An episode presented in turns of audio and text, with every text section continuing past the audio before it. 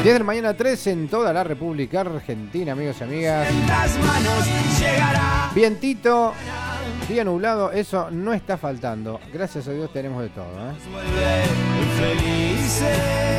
Tenemos ya la comunicación con el hombre que sabía aparecer los martes, después los miércoles, los jueves y los viernes, o cuando él quería, o cuando no quería no aparecía. Digo, cuando no estaba en otra radio. Sí. El- Ah, ¿está ahí? ¿También por otra radio? ¿Viste cómo soy de celoso? Mira cómo es. El, Está bien, mira vos. Está bien. el cambio climático es una mentira, porque mira el frío que hace.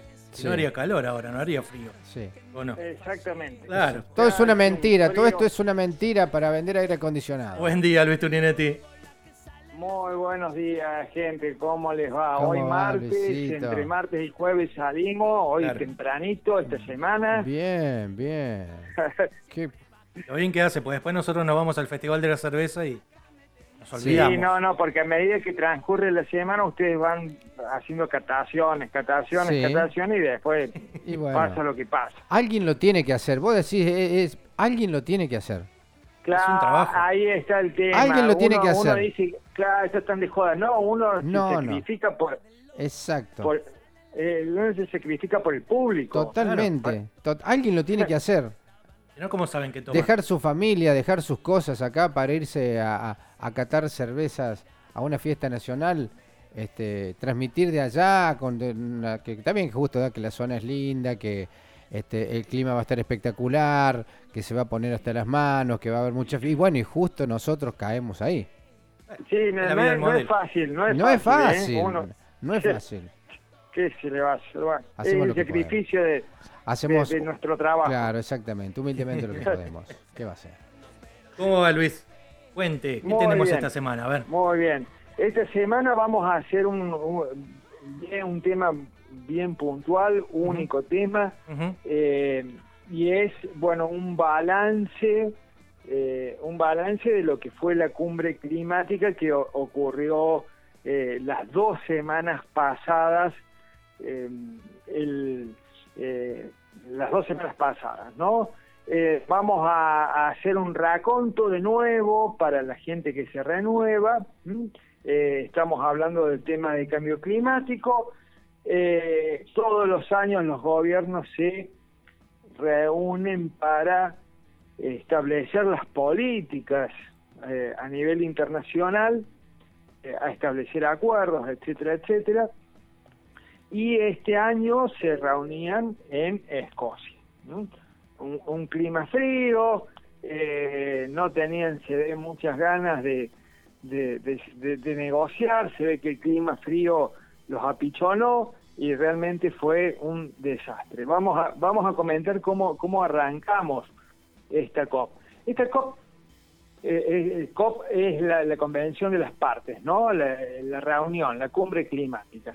Esta COP comenzaba bastante particular. ¿Por qué? Porque normalmente todas las, cumbres climáticas arrancan negociando los negociadores y en los últimos días aparecen los presidentes a dar los discursos, bla, bla, bla, bla, bla, bla. Después se encarajina un rato en los últimos días y, eh, y, termina siendo un desastre como siempre procrastinando a esta gente.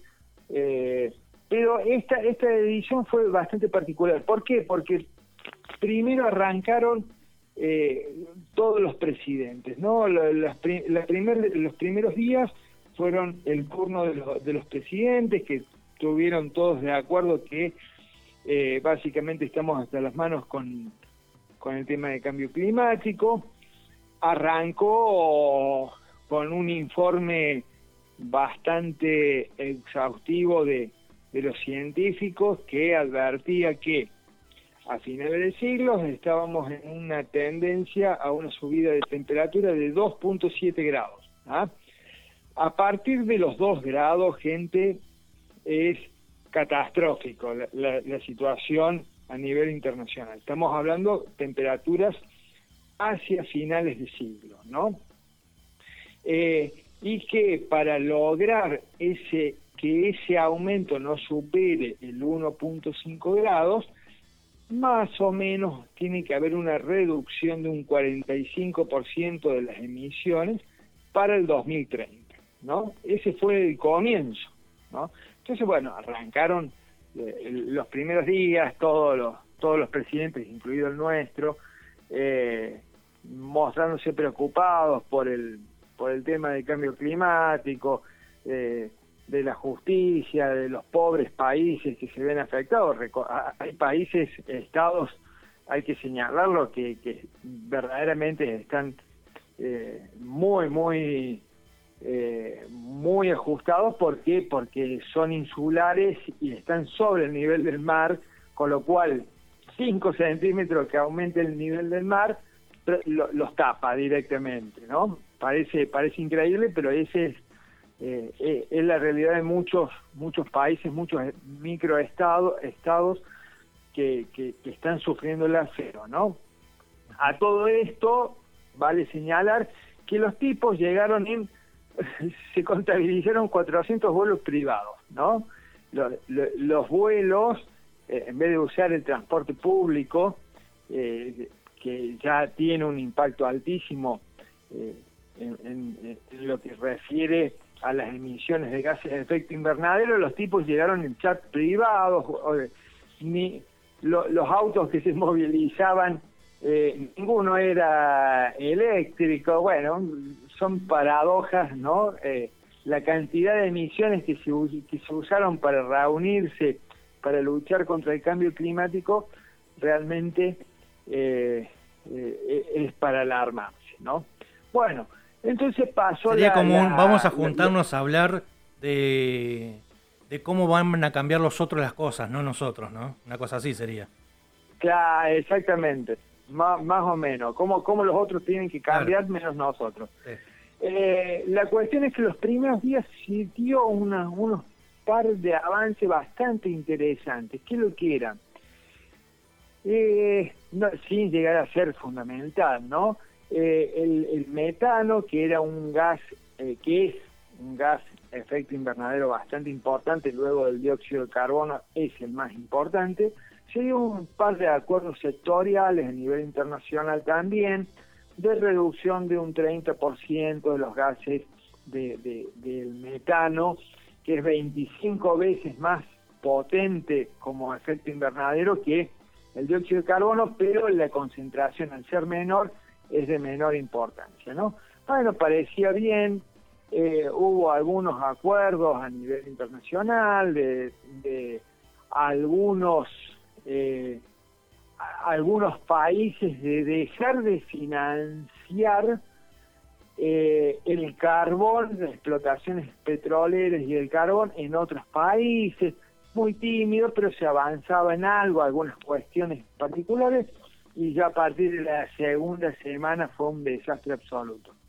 Eh, para, para ser bien claro, ¿no? Para ser bien claro, eh, los últimos tres días, los últimos tres días de, de, la cumbre climática, se dedicaron a ver, a negociar si en el comunicado aparecía que el carbón debía eliminarse inmediatamente o progresivamente. Posta, ¿ah? Mm. O sea, tres días discutiendo, ¿no? Para ver si ponían que el carbón debía eh, eliminarse eh, rápidamente o paulatinamente. Esas dos palabras llevaron tres días. Ahí hubo un fuerte lobby de, eh, de India, de China, que tienen su economía basada fuertemente en el carbón. Por supuesto que Australia también, un país desarrollado que eh, es, el mayor exportador de, carbón. La cuestión es que el mayor logro que ha tenido desde el punto de vista discursivo esta cumbre climática fue que apareciera el carbón, pero posta, es lo estoy diciendo, o sea, ellos lo ven como una eh, como un logro, que apareciera el carbón en la eh, en la declaración final. Eh, a todo eh, a todo esto, bueno, hay lógicamente pujas económicas indudablemente, ¿no? Cada país o cada sector manda sus delegados. ¿Saben? cuál es la delegación más grande que hubo en la COP? ¿Cuál? De la industria petrolera. Ajá. la industria, la industria del petróleo fue la que tuvo cerca de 500 personas lobistas, lógicamente, para tratar de eh, torcer muchas discusiones, que de hecho lo logró, ¿no?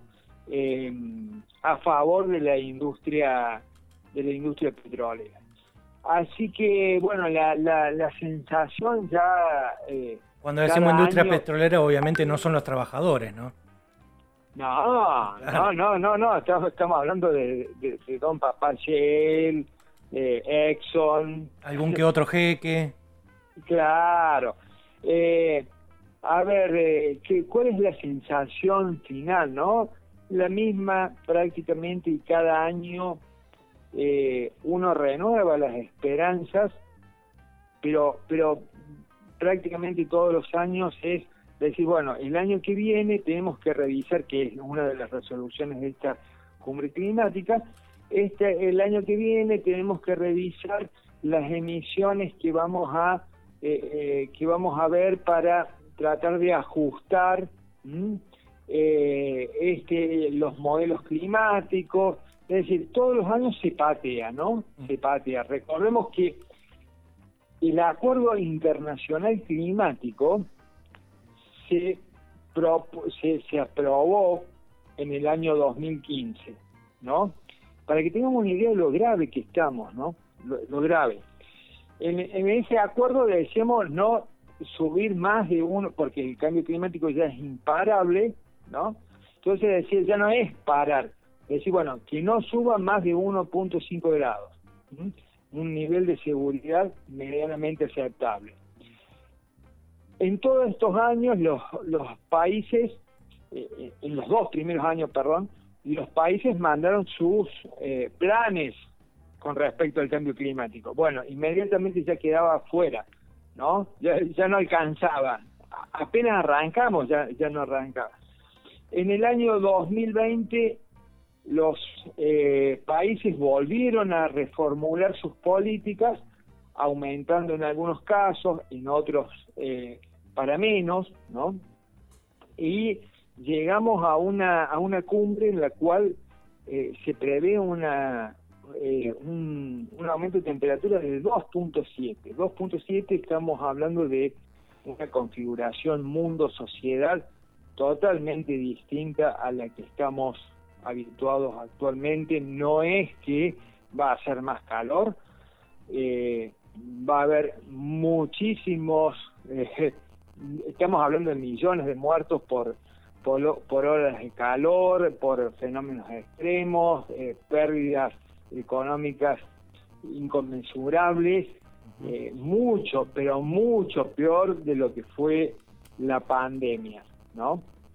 Así que bueno, ese es eh, un poco un poco el estado eh, en el cual nos encontramos desde el punto de vista climático.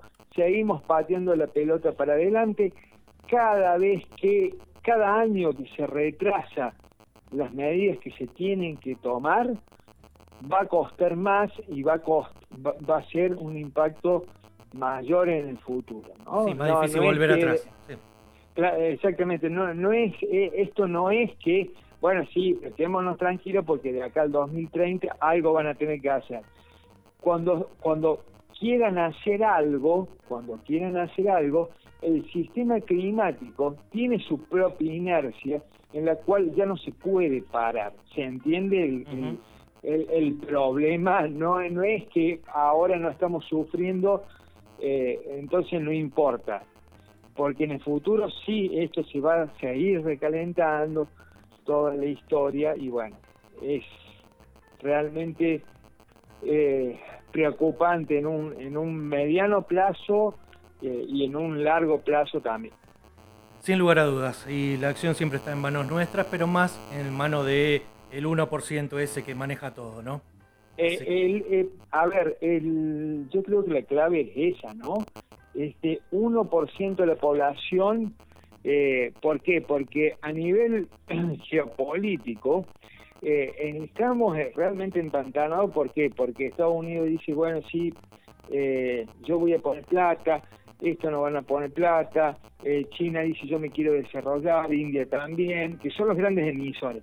El resto no existe, gente. O sea, a ver, entre 5 o 6 países totalizan prácticamente el 70% de las emisiones, ¿no? Ahora, ¿cuál es el problema? Entre esos 5 o 6 países o comunidades económicas hay un porcentaje de la población extremadamente rico, ¿no? que emite una cantidad de dióxido de carbono extremadamente superior al, a, la normal. Estamos hablando de estos, ya, lo, charlamos en otras emisiones, ¿no?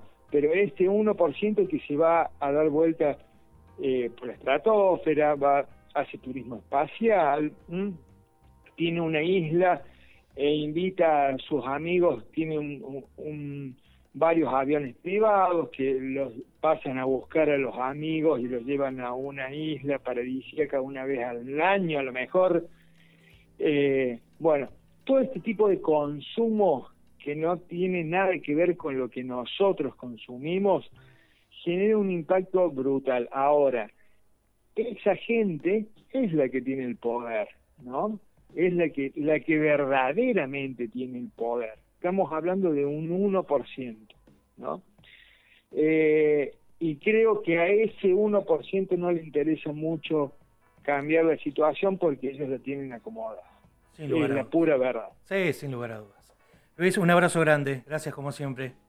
Nos estamos encontrando la próxima semana, gente. Dale, abrazo, un abrazo grande, Luisito querido. Luis Tuninetti, como todas las semanas, trayendo acá la... Chau, chau, trayéndonos las eh, noticias, novedades, situaciones que se viven en, eh, en el mundo, en este mundo, en lo que nos queda. En los poquitos que nos queda.